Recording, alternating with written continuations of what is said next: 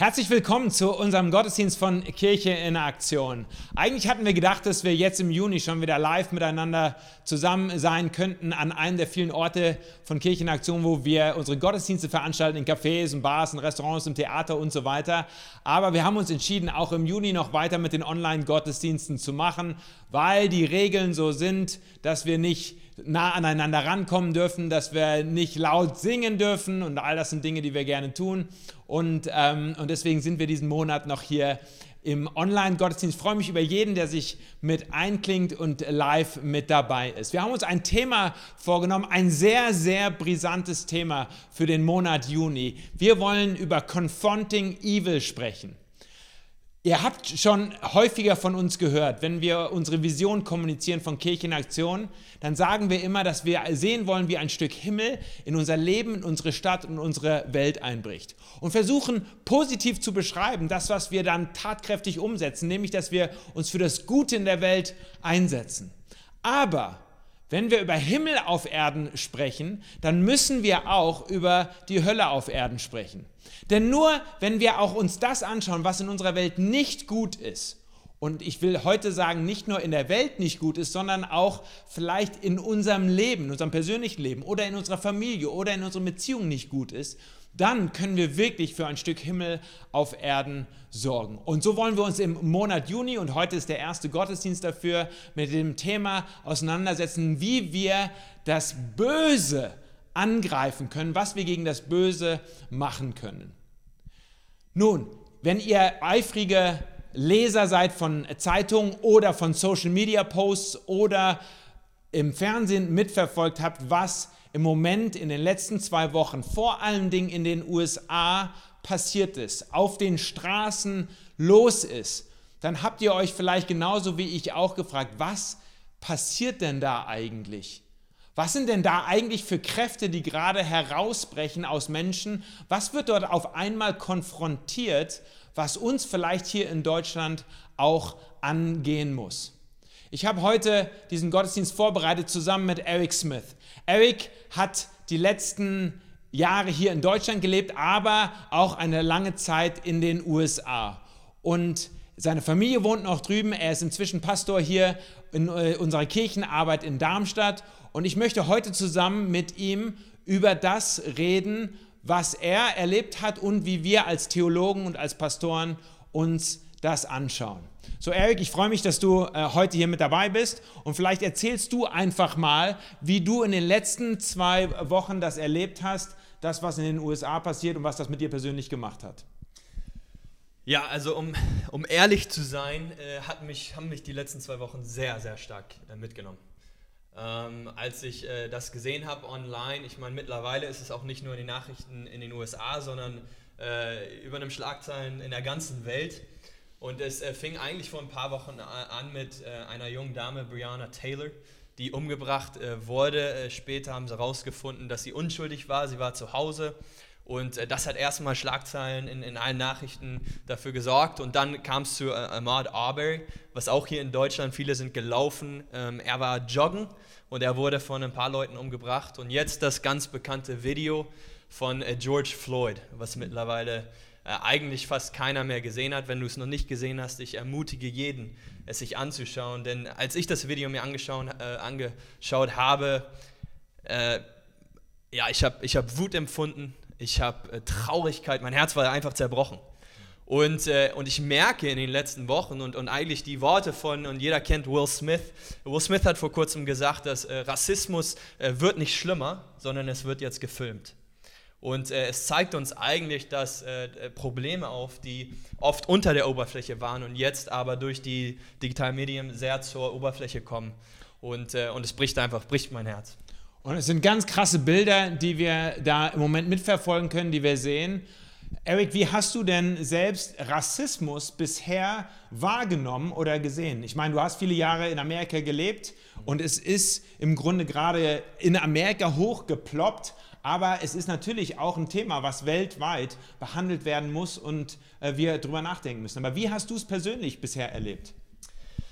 Ja, über diese Frage habe ich, äh, hab ich mir auch Gedanken gemacht in den letzten paar Wochen. Wo, wo habe ich das eigentlich schon mal erlebt? Wie habe ich das erlebt? Und um, ganz ehrlich zu sein, die erste Reaktion war für mich eigentlich, dass ich persönlich äh, noch nie so offensichtlich äh, persönlich Rassismus erlebt habe oder es beobachtet habe, außerhalb von den Geschichten, die ich vielleicht von äh, nahestehenden Freunden mal gehört habe. Aber dann habe ich ein bisschen mehr reflektiert und, und habe etwas realisiert. Nämlich habe ich realisiert, dass ich absichtlich noch nie etwas getan habe, um, um dieses ungerechte System oder die Systeme weltweit mit aufzubauen. Aber ich habe auch nie etwas absichtlich getan, um sie mit herunterzureißen.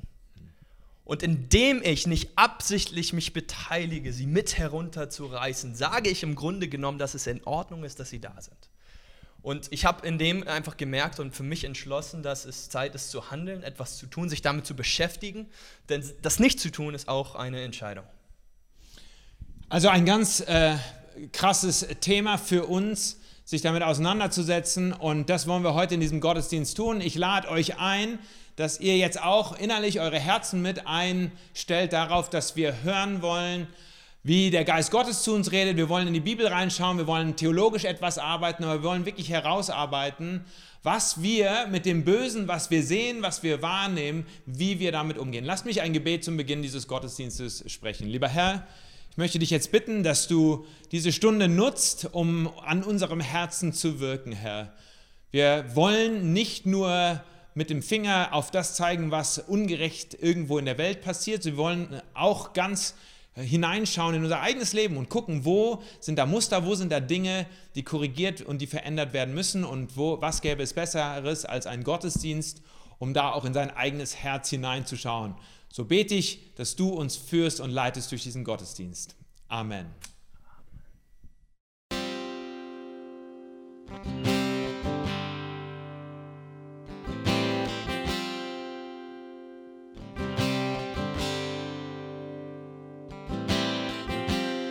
There's a table that you prepare for me in the presence of my enemies. It's your body and the blood you shed for me. This is how I find my battle.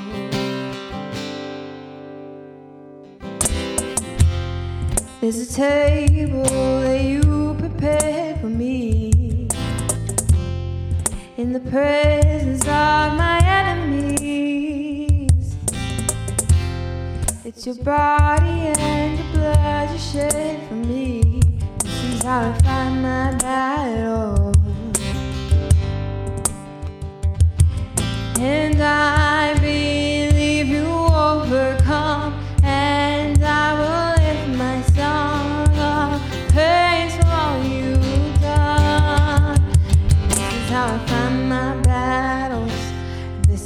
find my battles. This is how I find my battles. This is how. This is how I find my battles. This is how I find my battles. This is how I fight my battles. This is how. In the valley, I know that you're with me. Your goodness, mercy follow me?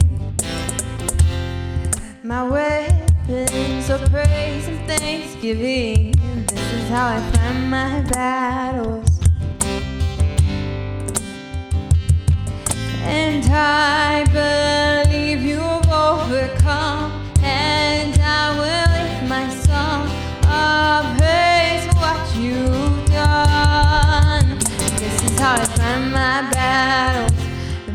how I find my battles.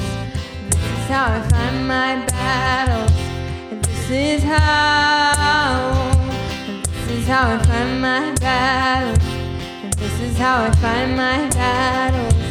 This is how I find my battles. This is how.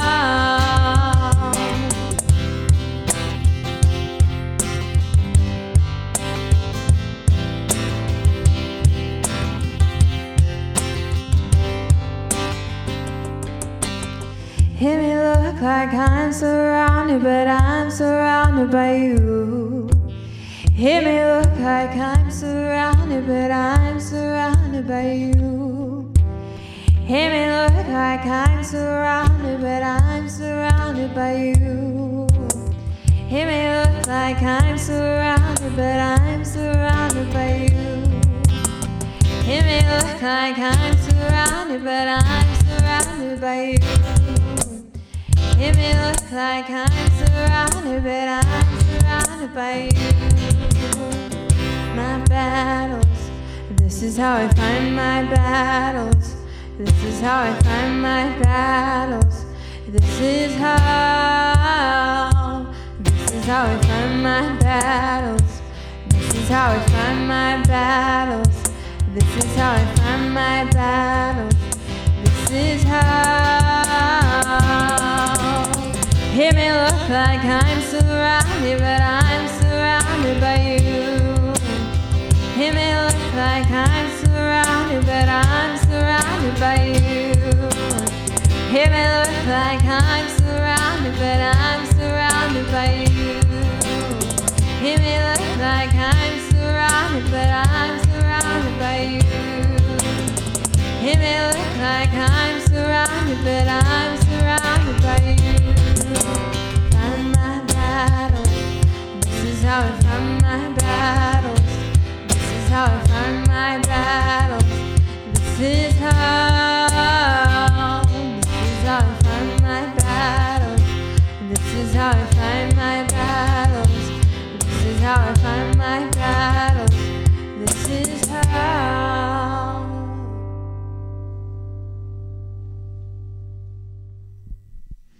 Wenn wir uns mit dem Bösen auseinandersetzen wollen, dann ist erstmal ganz wichtig, dass wir in gewisser Weise eine Begriffsdefinition uns anschauen, beziehungsweise mal herausarbeiten, was in der Bibel zu diesem Begriff Böses oder dem Bösen denn steht. Ich möchte uns zu Beginn drei Ebenen des Bösen vorstellen, von denen ich glaube, dass die Bibel Unterscheidung trifft. Das erste ist die, das individuelle Böse. Das individuelle Böse. In Psalm 51, Vers 5 und 7 lesen wir, ich erkenne meine Missetat und meine Sünde ist immer vor mir. Siehe, in Schuld bin ich geboren und meine Mutter hat mich in Sünde empfangen. Das ist nur einer von ganz vielen Versen aus der Bibel, hier aus den Psalmen, wo ein Mann, David, einsichtig wird und feststellt, es gibt Böses in mir drinne, von Geburt an schon immer irgendwie da. Es ist Teil meines Charakters, meiner Persönlichkeit, dass da etwas Böses ist. Manchmal wird es als Schuld oder auch als Sünde bezeichnet. Die zweite Ebene des Bösen, von der wir in der Bibel lesen, ist das personifizierte Böse.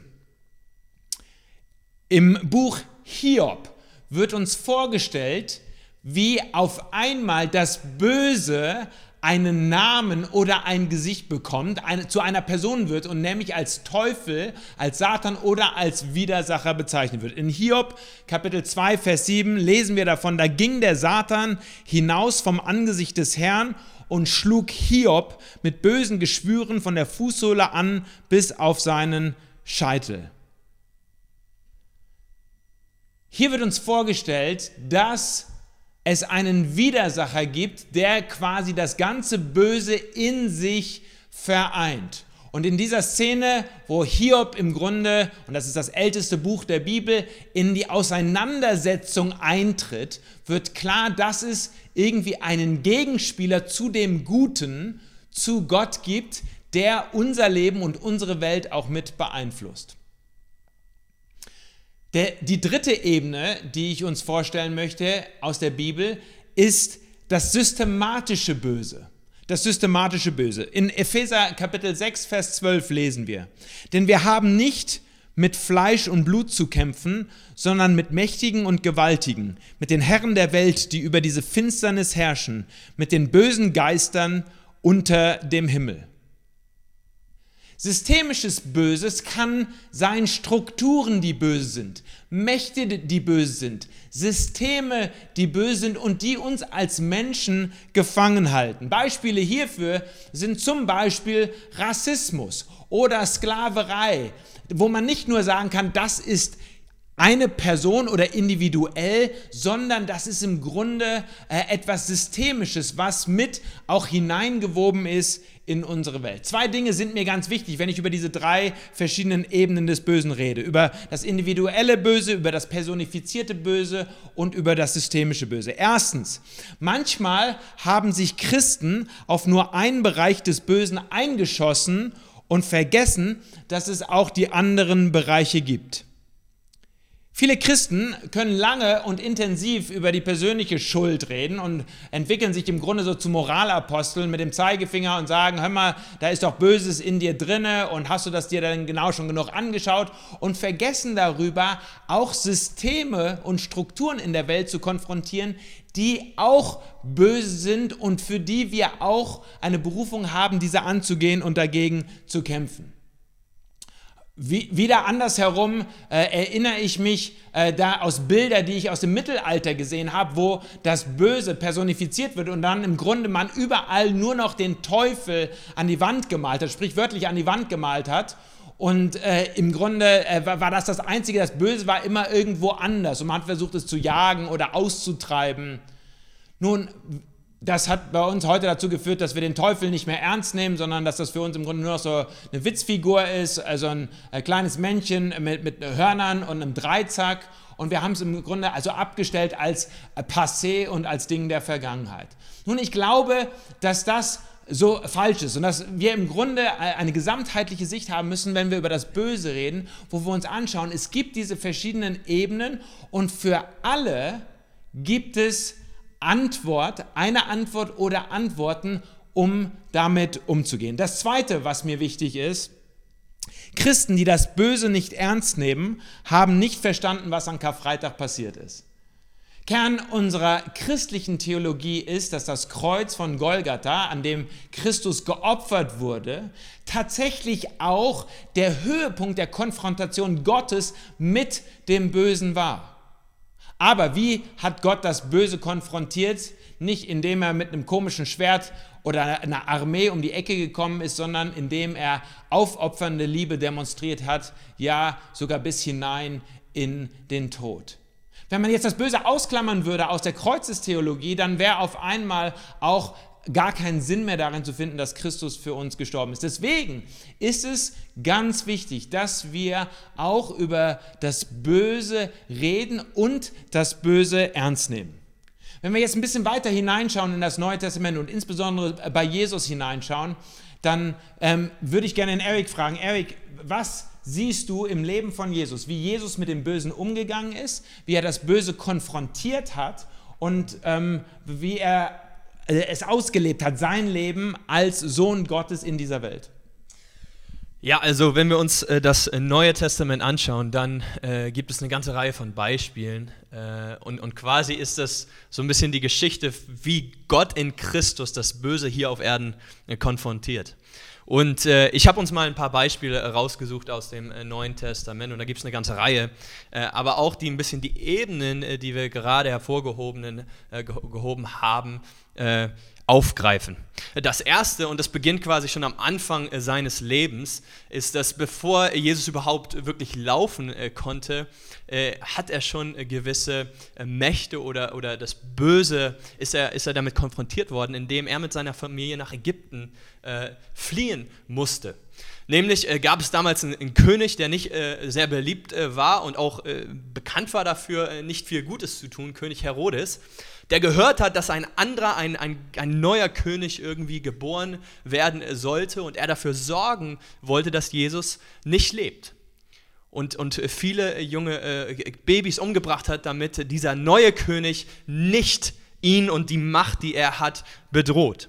Das ist somit äh, das erste äh, Beispiel, wo wir so sehen, dass das Böse konfrontiert Jesus schon, äh, als er nur noch, als er ganz klein war. Das andere ist, dass Jesus auch Dämonen begegnet ist. Und, und dieses Wort Dämon, da, da tun wir uns manchmal heutzutage schwer mit, weil wir auch nicht wirklich gute Sprache haben, zu beschreiben, was passiert da eigentlich. Aber wir lesen ein paar Geschichten, eine davon in, in Markus, wie Jesus einem Mann begegnet, der von einem Dämon besessen war und äh, äh, wir lesen dort, dass äh, dieser Dämon sich Legion nannte und es ist die bekannte Geschichte, wo Jesus diesen Dämon dann austreibt hinein in eine äh, Schweineherde und, äh, und dieser Mann befreit wird.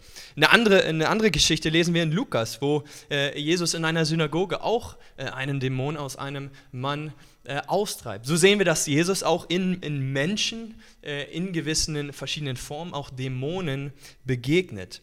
Äh, dann lesen wir äh, fast die ganzen Evangelien durch, wie Menschen äh, wirklich hinter ihm her waren. Sei es Systeme, sei es Menschen persönlich. Wir sehen, dass, dass sein eigenes Volk was ja letztendlich zur Kreuzigung geführt hat, hinter ihm her war.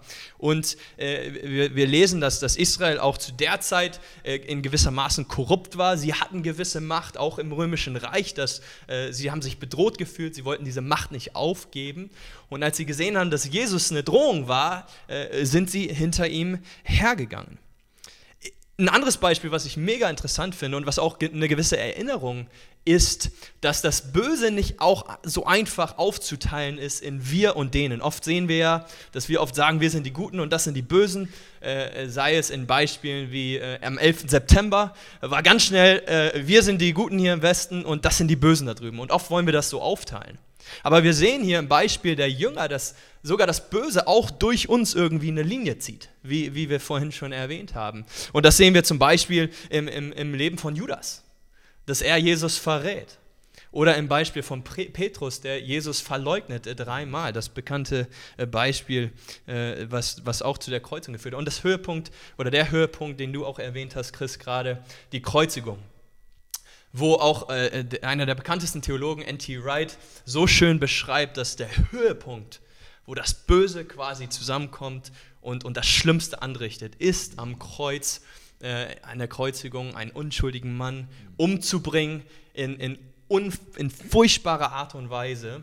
Und, äh, und wir sehen, dass auch da der Teufel wieder in gewissermaßen auftaucht. Wir lesen gleich äh, in einem Vers, wo, wo äh, das Böse immer wieder Gottes Identität, äh, Jesus Identität in Frage gestellt hat. Und wir sehen, dass Zuschauer, dass, dass die Israeliten selber, die da standen und ihn schikanierten am Kreuz, gesagt haben, wenn du der Sohn Gottes bist, dann hilf dir doch selber. Und somit sehen wir da quasi den Höhepunkt im Neuen Testament, wie das Böse auf Gott selber trifft. Ja, das ist eine äh, gute Zusammenfassung, die du da gerade einmal durch äh, das äh, ganze Neue Testament gemacht hast oder die ganzen Evangelien, um zu beschreiben, dass das mit dem Bösen gar nicht so leicht ist zu fassen, dass es eben diese verschiedenen Ebenen gibt und dass diese verschiedenen Ebenen auch auf das Leben von Jesus richtig eingeprasselt sind. Und wir wollen ja lernen davon, wie Jesus damit umgegangen ist, damit wir dann auch überlegen können, wie können wir heute im 21. Jahrhundert den Bösen konfrontieren, das Böse konfrontieren und äh, da einen Weg herausfinden, uns herausarbeiten. Jetzt wollen wir mal hineinschauen in eine Passage aus dem Matthäusevangelium Kapitel 4.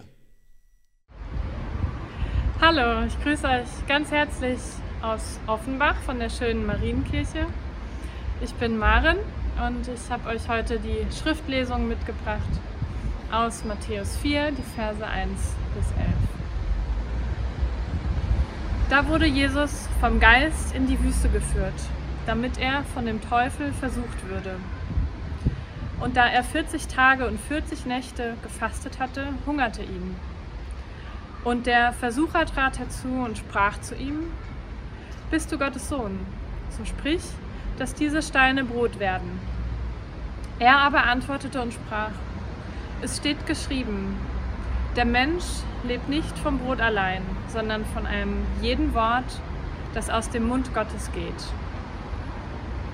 Da führte ihn der Teufel mit sich in die heilige Stadt und stellte ihn auf die Zinne des Tempels und sprach zu ihm, Bist du der Sohn Gottes, so wirf dich hinab, denn es steht geschrieben, er wird seinen Engeln für dich Befehl geben, und sie werden dich auf den Händen tragen, damit du deinen Fuß nicht an einen Stein stößt. Da sprach Jesus zu ihm, wiederum steht auch geschrieben, du sollst den Herrn, deinen Gott, nicht versuchen. Wiederum führte ihn der Teufel mit sich auf einen sehr hohen Berg und zeigte ihm alle Reiche der Welt und ihre Herrlichkeit und sprach zu ihm, das alles will ich dir geben, wenn du niederfällst und mich anbetest. Da sprach Jesus zu ihm, Weg mit dir, Satan, denn es steht geschrieben, du sollst anbeten den Herrn, deinen Gott, und ihm allein dienen. Da verließ ihn der Teufel, und siehe, da traten Engel herzu und dienten ihm. Vielen Dank, Maren, für diese Schriftlesung. Über diesen Text wollen wir tatsächlich in den nächsten Wochen mehr und intensiver nachdenken, weil da unglaublich viel drin steckt davon, wie Jesus umgegangen ist mit dem Bösen und wie wir auch heute lernen dürfen, damit umzugehen. Wir fangen heute mal an und schauen uns die ersten zwei, drei Verse an. Ich lese sie uns nochmal vor. Da wurde Jesus vom Geist in die Wüste geführt, damit er von dem Teufel versucht würde. Und da er 40 Tage und 40 Nächte gefastet hatte, da hungerte es ihn. Und der Versucher trat herzu und sprach zu ihm, und dann geht es in den Dialog und die Konfrontation hinein. Eric, wenn du dir diese Stelle anschaust aus Matthäus Evangelium Kapitel 4, diesen Einstieg, was fällt dir dazu auf? Also erstmal finde ich das eine, eine ganz krasse Stelle. Äh, also es ist auch eine Stelle, äh, mit der sich Theologen, äh, Philosophen, Psychologen über die Jahrzehnte, Jahrhunderte äh, Gedanken machen. Und eins, was mir auffällt, ist, dass es äh, tatsächlich die einzige Stelle ist. Und, und manche denken vielleicht oft an die Geschichte von Hiob.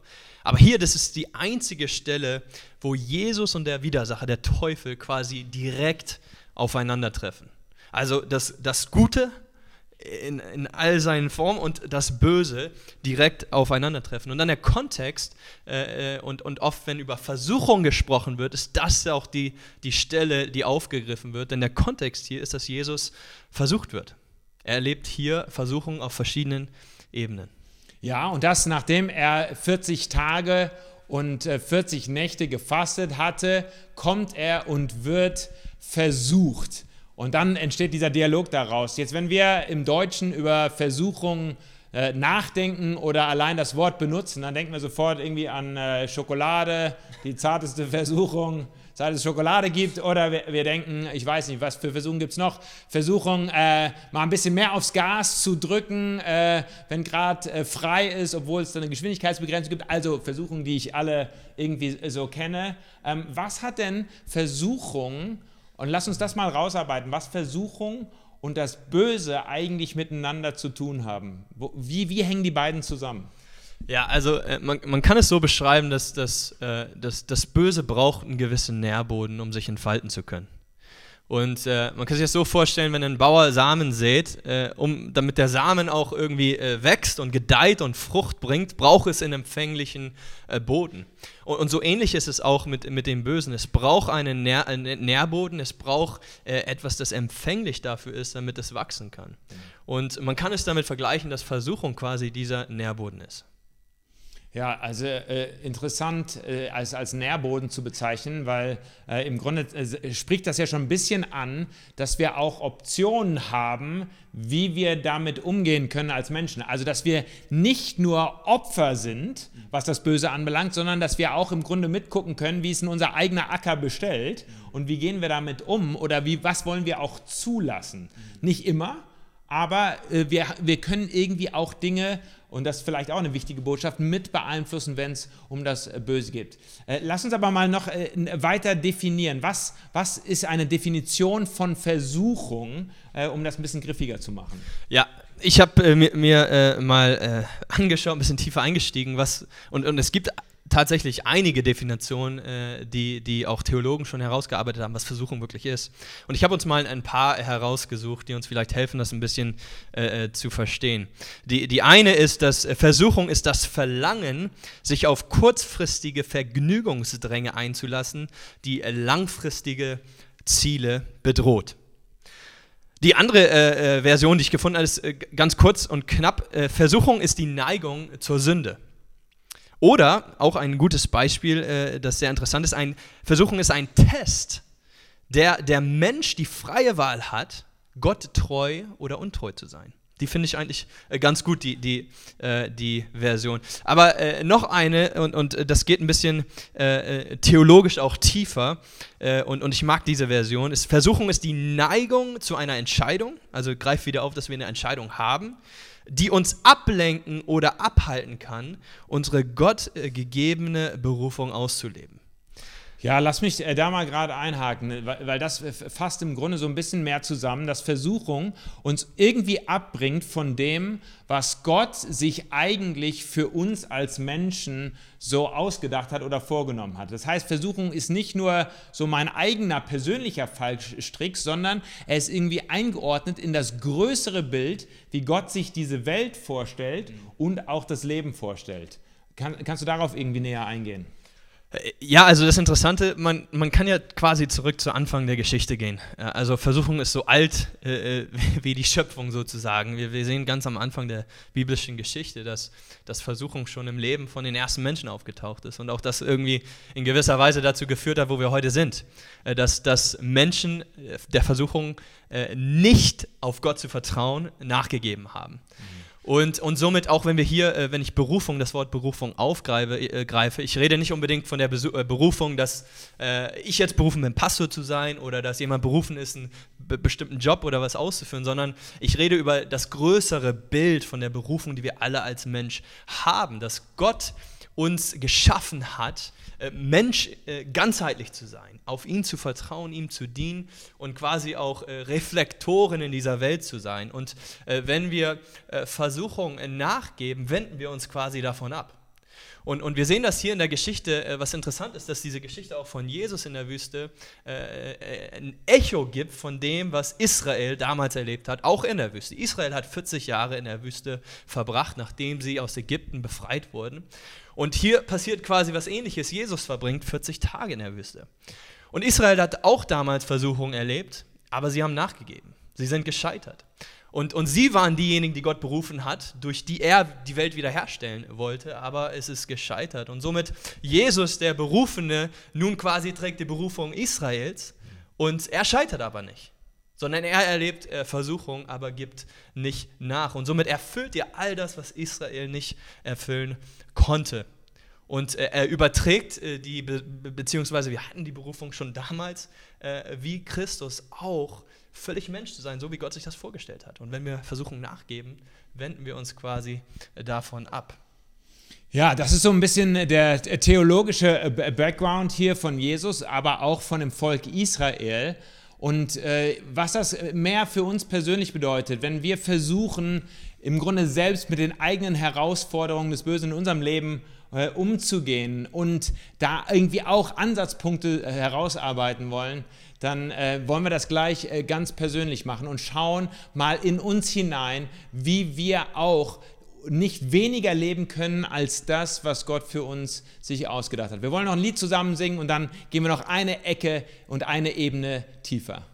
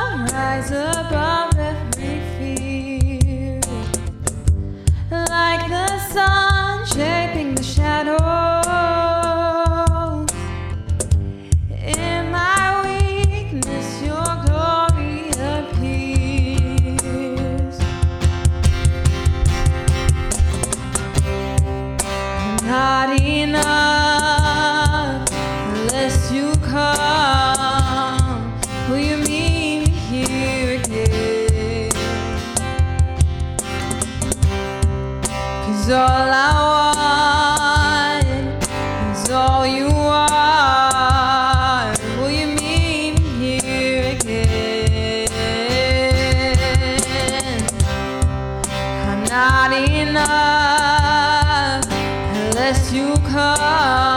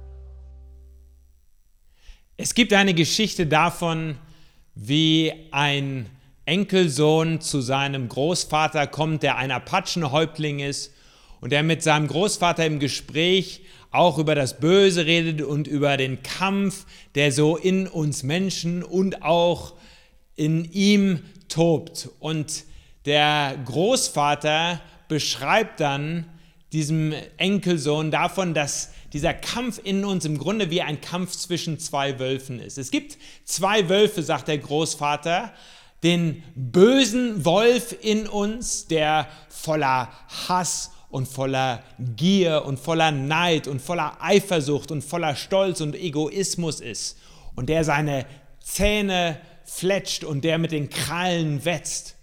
Und dann gibt es aber auch den anderen Wolf, den guten Wolf, der Wolf, der voll Liebe ist und voll Freundlichkeit und voll Barmherzigkeit und voll Langmut und voll Geduld und voll Frieden. Und diese zwei Wölfe stehen in uns im Kampf gegeneinander. Nachdem er das beschrieben hat, fragt der Enkelsohn nach einigen Augenblicken, Opa, welcher der beiden Wölfe gewinnt denn den Kampf?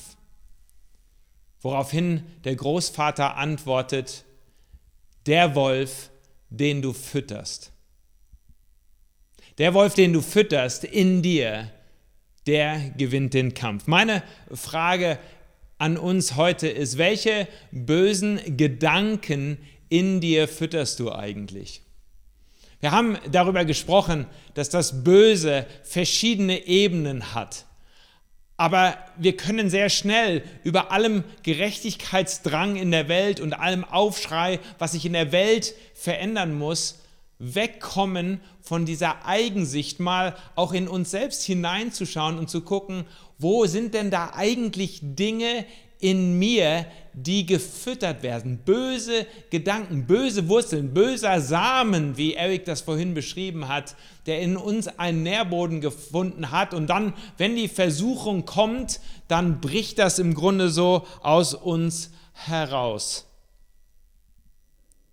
Anstatt den Kampf innerlich auszutragen, sind wir ganz schnell dabei, wild um uns zu schlagen. Ich weiß nicht, ob ihr das auch schon beobachtet habt bei anderen oder vielleicht auch bei euch selbst. Wenn ihr enttäuscht seid, wenn ihr enttäuscht worden seid, wenn man euch ungerecht behandelt hat, wenn du angegriffen worden bist, wenn du übergangen worden bist, wenn du hintergangen worden bist, dann ist es ganz schnell, dass wir uns aufbäumen und die Waffen zücken. Und manchmal sind Waffen ja nicht irgendwas Körperliches, sondern es sind im Grunde äh, Waffen, die wie Worte gesprochen werden, scharfe Worte.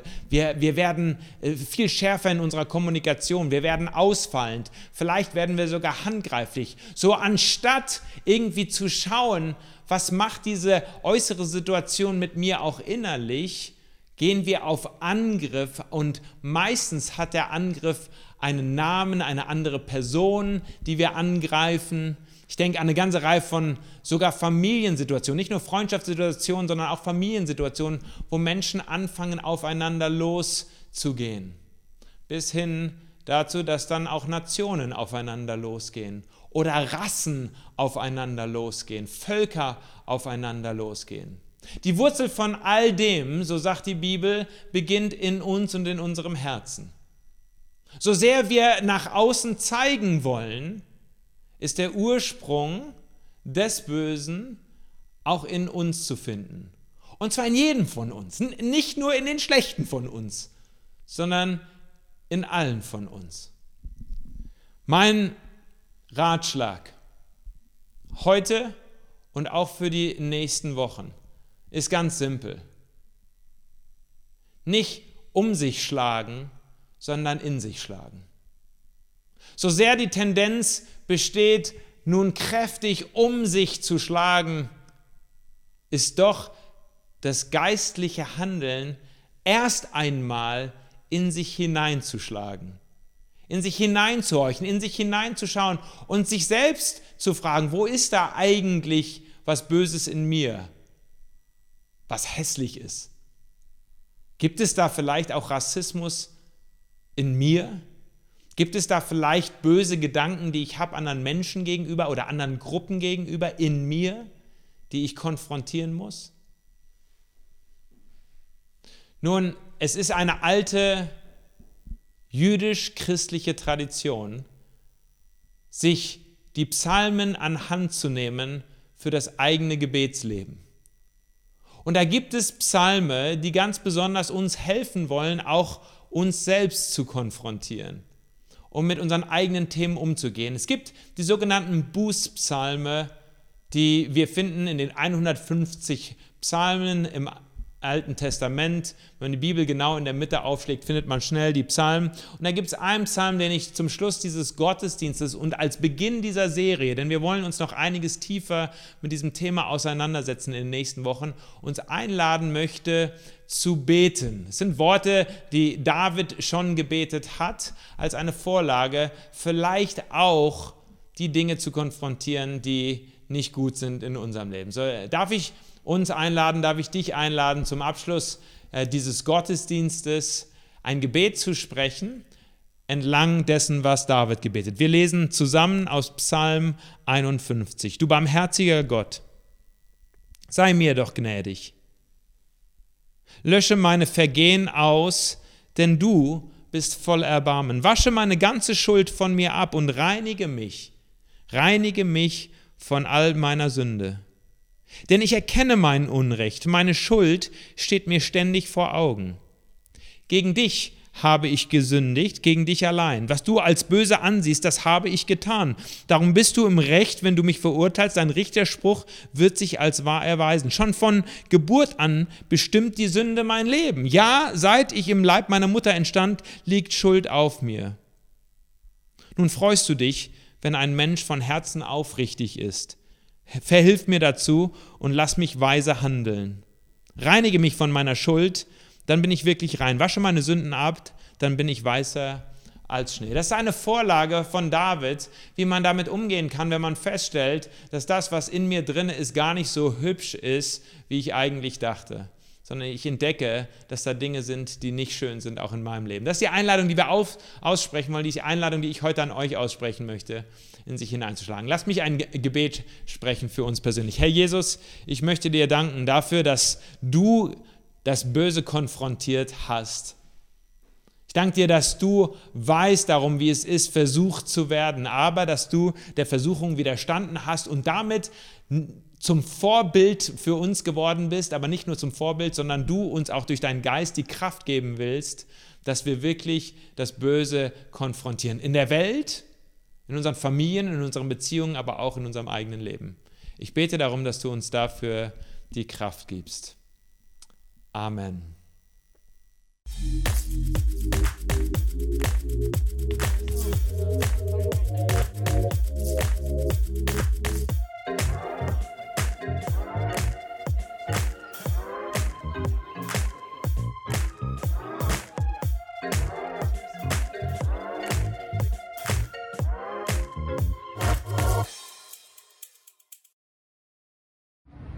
Der Alpha-Kurs, ein Angebot für alle, die sich mit den Grundlagen des christlichen Glaubens auseinandersetzen wollen. Er startet morgen Abend, findet jeden Montagabend online statt und wird moderiert von Robert Stößer.